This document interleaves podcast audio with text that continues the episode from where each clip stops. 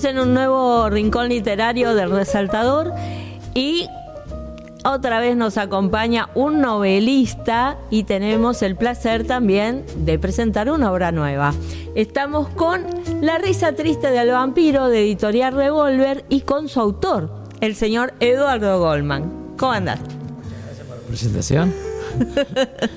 bueno, Eduardo, una gran trayectoria, mucho thriller, pero también mucho humor en tu obra. ¿Cómo llegamos de todo eso a esta novela que está recién publicadita este año? ¿Cómo llegamos? Es la historia de mi vida, porque yo empecé a los 8 o 9 años. La otra vez me hizo acordar mi hermana, porque yo iba, iba por, con un cuaderno donde escribía historias de terror. Y nos reuníamos, se las leía y todos gritaban. Era divertidísimo para ellos.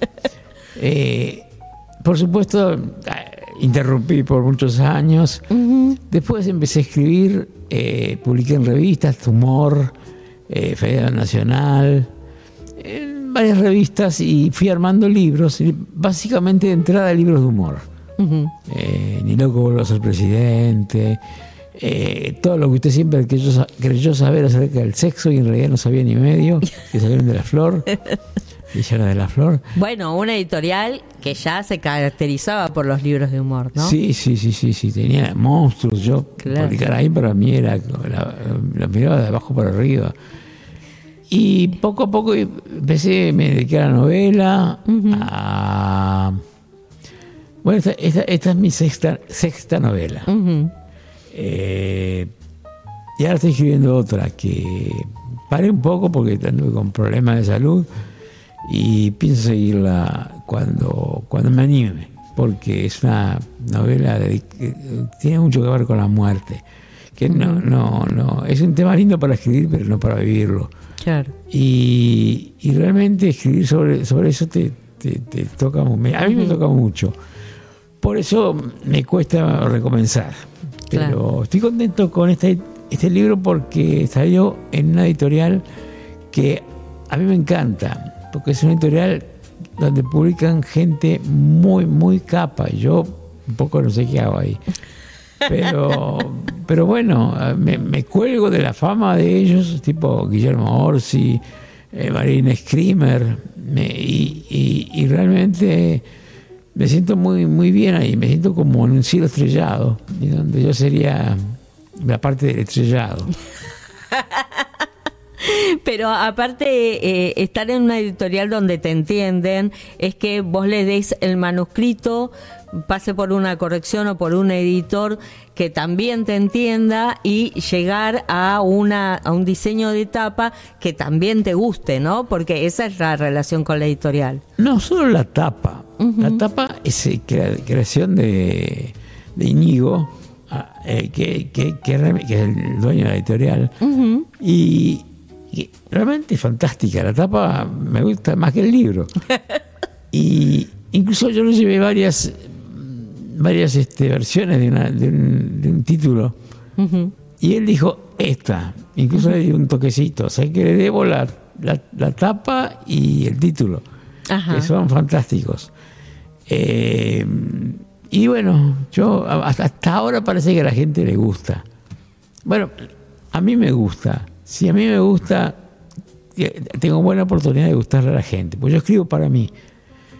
Tengo que escribir y no, aburrirme, tengo que divertirme. Si yo me divierto, la gente se divierte.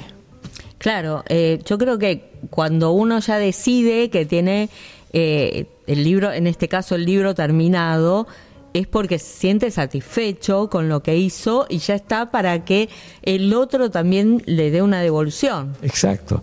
Ahora eso terminado, yo corrijo hasta el último momento. Yo soy capaz de meterme de noche en la imprenta, así me escabullo en la imprenta y agarro y digo, tac, tac, y corrijo. Soy, soy fatal. A mí me odian los, los editores porque yo los llamo y digo, para, para, aquí algo que me gustaría cambiar y, nunca, nunca quedo satisfecho. de hecho, nunca leo mis libros cuando están publicados porque tengo miedo de encontrar, que seguro voy a encontrar errores. Eh, los he encontrado, así que mi médico me prescribió no leer mis libros. bueno, y le hacemos caso. Yo no, por lo menos, yo lo leí. Ah, Así que yo... Ah, bueno. Bueno, vamos a hablar del libro, si te parece. me encanta. Tenemos eh, dos vertientes de, en la historia. Una es un abogado, Adrián, que tiene la mala suerte de que su nombre numerológicamente da con algo que le interesa a un grupo de personas. Y por el otro lado, por la otra vertiente, tenemos un laboratorio que parece que hace un producto non santo y ahí empiezan otro tipo de complicaciones. ¿Cómo nacieron estas dos historias que conforman la trama? La historia en general, cuando yo escribo, por lo menos, en, realidad no la escribo yo, la escriben los personajes, eh, que tienen tanta, autonomía que yo los llamo personas. Porque en realidad son personas. Para, el lector son personas. Sí, sí. Porque lo viven así. Eh, yo quería escribir algo que tuviera que ver con el bien y el mal. Mm. Eh, por eso la secta eh, del, libro es una secta, que tiene que ver con las viejas religiones, donde el mal y el bien estaban casi unidos, las dos caras de la misma moneda. O sea, Dios y el diablo en, un solo, en, un solo ente. Este, y bueno, esta secta tiene como adoración por una estatua de un ángel. Un ángel que vos lo ves y es celestial, tiene este, una sonrisa linda, ojos, pero tiene colmillos. O sea, lo que ellos consideran la unión entre el bien y el mal es el vampiro. Y lo que están buscando para su religión, que ellos consideran la verdadera religión, la verdadera, religión, eh, es un Mesías para transformarlo en el vampiro que habrá de aterrorizar Buenos Aires. Ellos consideran que orden depende del miedo, el miedo. Entonces buscan organizar la sociedad nuestra a través del terror. Y para ellos necesitan a este abogado perdedor, fracasado, que debe convertirse es un exitoso vampiro. Tal cual. Y por ahí también tenemos a, otra pareja, ¿no? Que es Emiliano y Victoria. Eh, aparece Tiberio, aparece Sonia y Marcos. van apareciendo personajes eh, en situaciones medias límites con la violencia.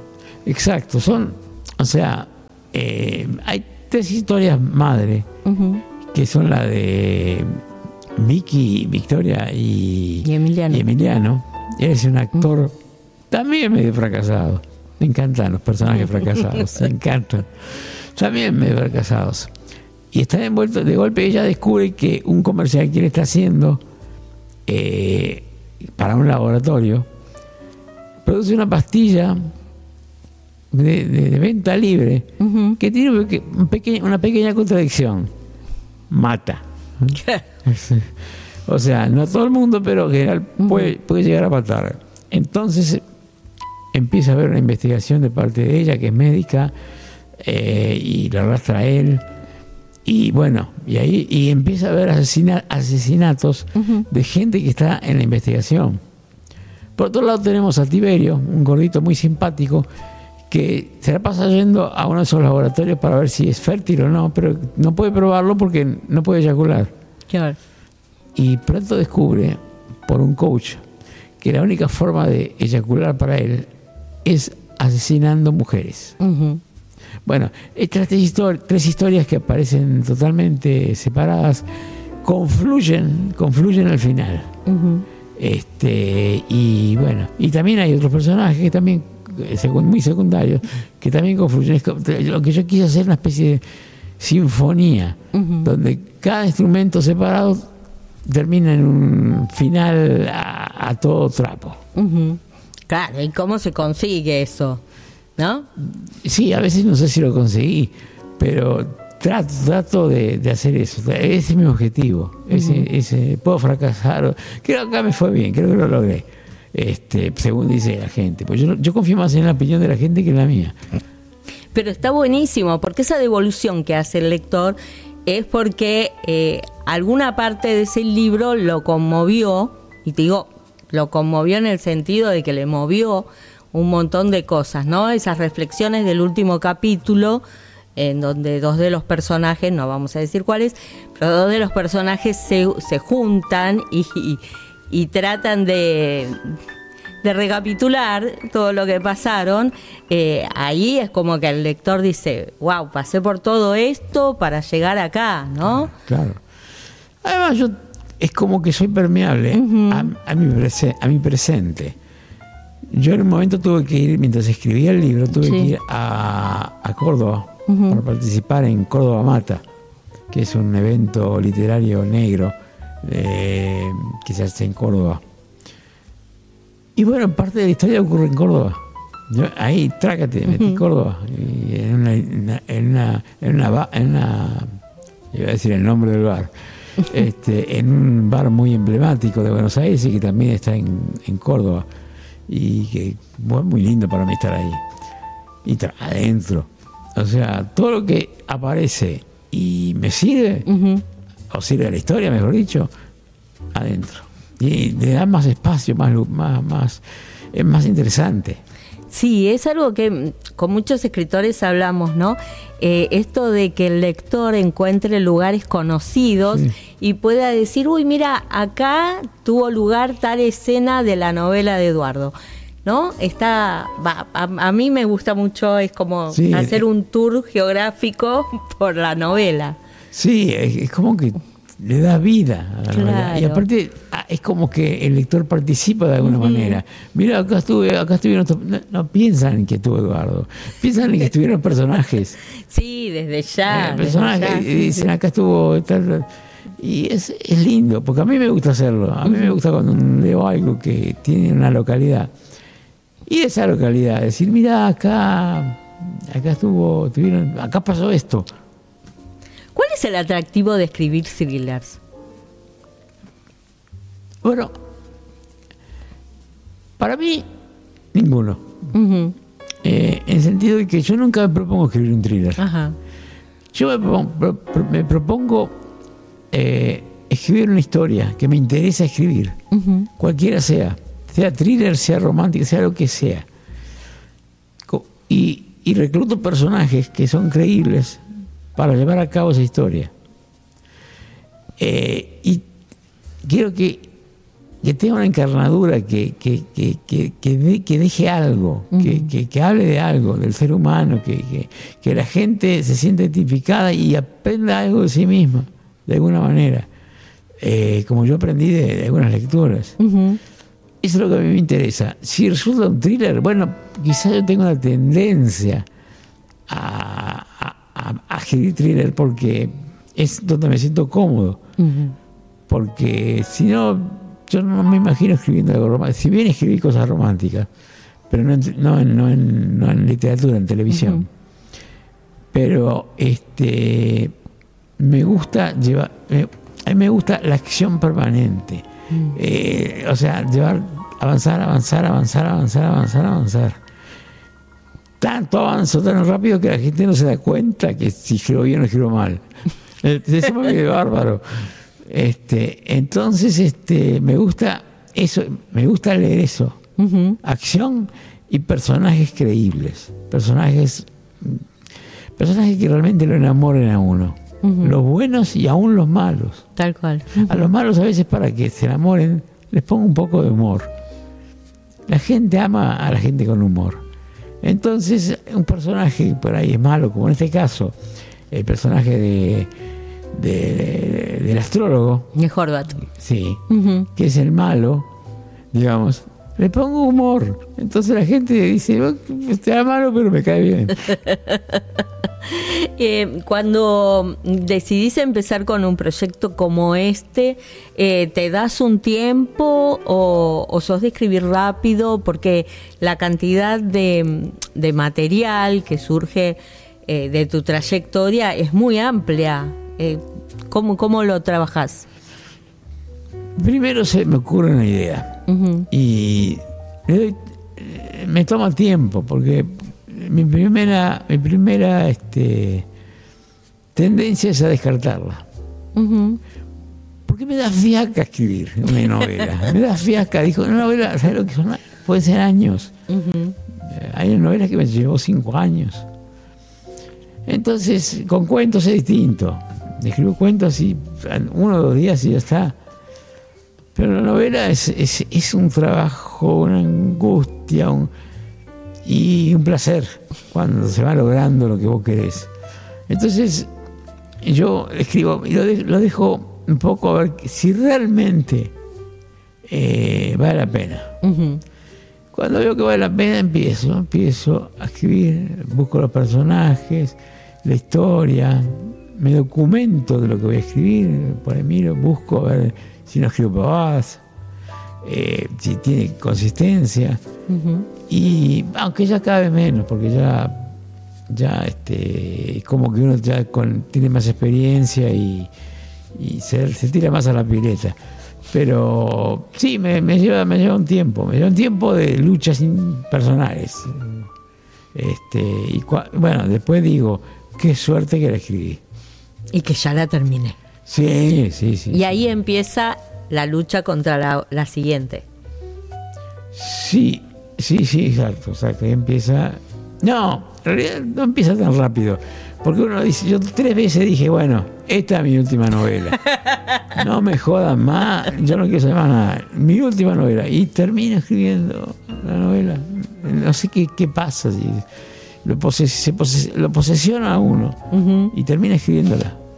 Bueno, hay también una necesidad, ¿no? Una necesidad de expresar algo. Eh, yo creo que cuando uno llega al final de La risa triste del vampiro, eh, en, esta conversación de, estos dos personajes, también uno se da cuenta que no se necesita ser vampiro para hacer las cosas que, bueno, cosas que, no se deben hacer. Eh, y me parece que esa necesidad de expresar, ¿no? Eh, como que carcome al escritor y necesita llevarlo al papel. Sí, eso básicamente. es algo que llega uno a un punto de decir, no puedo dejar de escribir esta novela, porque tengo que decir algo que yo pienso, tengo que expresarlo de alguna manera, este, no como una, como una persona que se pone ahí y empieza a hablar como un sermón, sino a través de una historia. Claro. Lo que yo quiero decir no está dicho, porque si lo decís, no escribís una novela, escribís un ensayo que se transmita. Eso para mí es la clave de, la novela. Y hay dos o tres frases que también tienen que ver con la realidad actual, ¿no? Con, la realidad de nuestro país, que, se, se, mezclan ahí cuando se habla de corrupción y claro, demás, Claro, claro, Sí, bueno, eh, es imposible soslayar este, la sociedad en que vivís. Totalmente. se mezcla como está algo tan natural que uno lo menciona como como que eh, lógico, es donde uno vive. Este, así que bueno, este, me alegro, me alegro que me hayan llamado y me alegro poder hablar de este libro una vez más. Cuando fuiste a Córdoba, a, esta eh, muestra de Córdoba Mata, eh, ¿llevaste este libro? ¿Todavía no está editado? No, no, ¿Fuiste por los anteriores? creo que llevé un anterior. Sí, eh, creo que llevé como perro que huye en la oscuridad.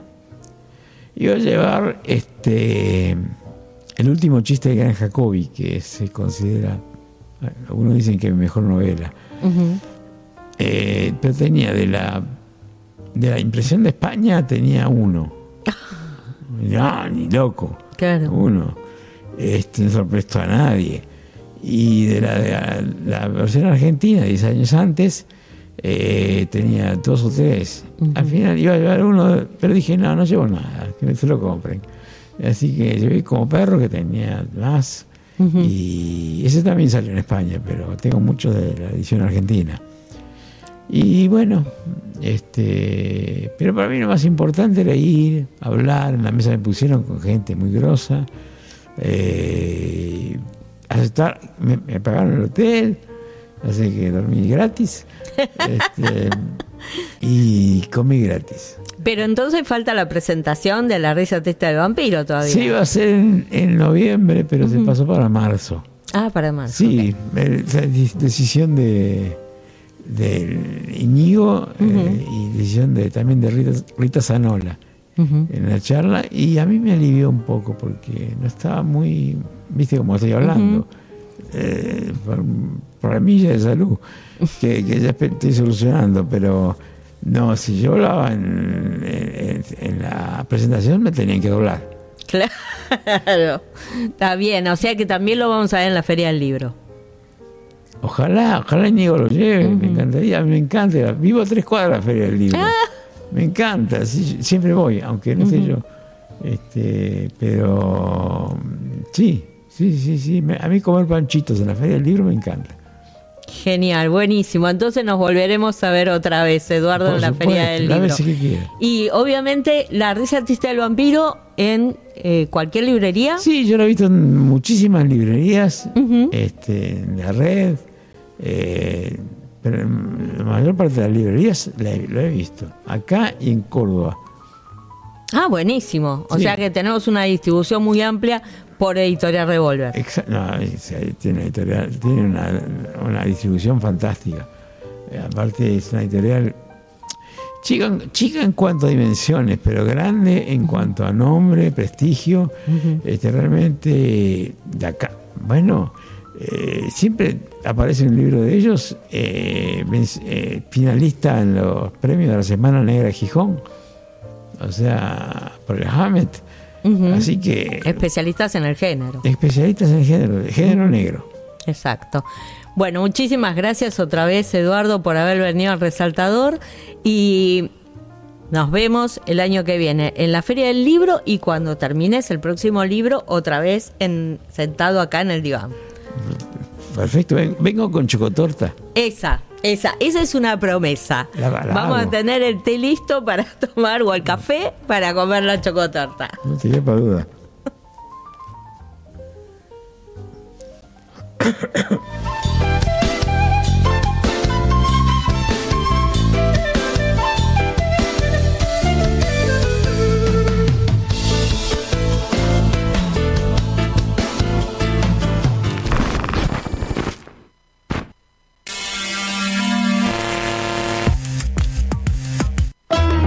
Auspicia Sadaik, Sociedad Argentina de Autores y Compositores. La música está de fiesta. ¿Tomamos mate? Elegí yerba mate Don Omar, de sabor suave y súper rendidora. Carga tu mate de energía. Don Omar te acompaña todo el día. Ingresa a www.temperley.org.ar.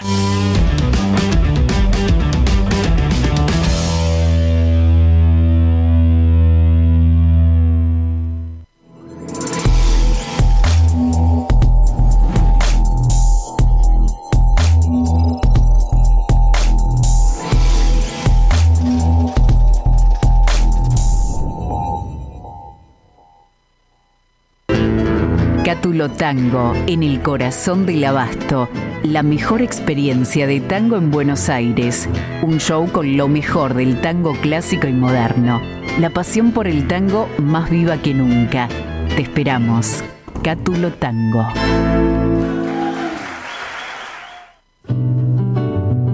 Escuela Taller de Música Rubén Ferrero. 35 años de experiencia.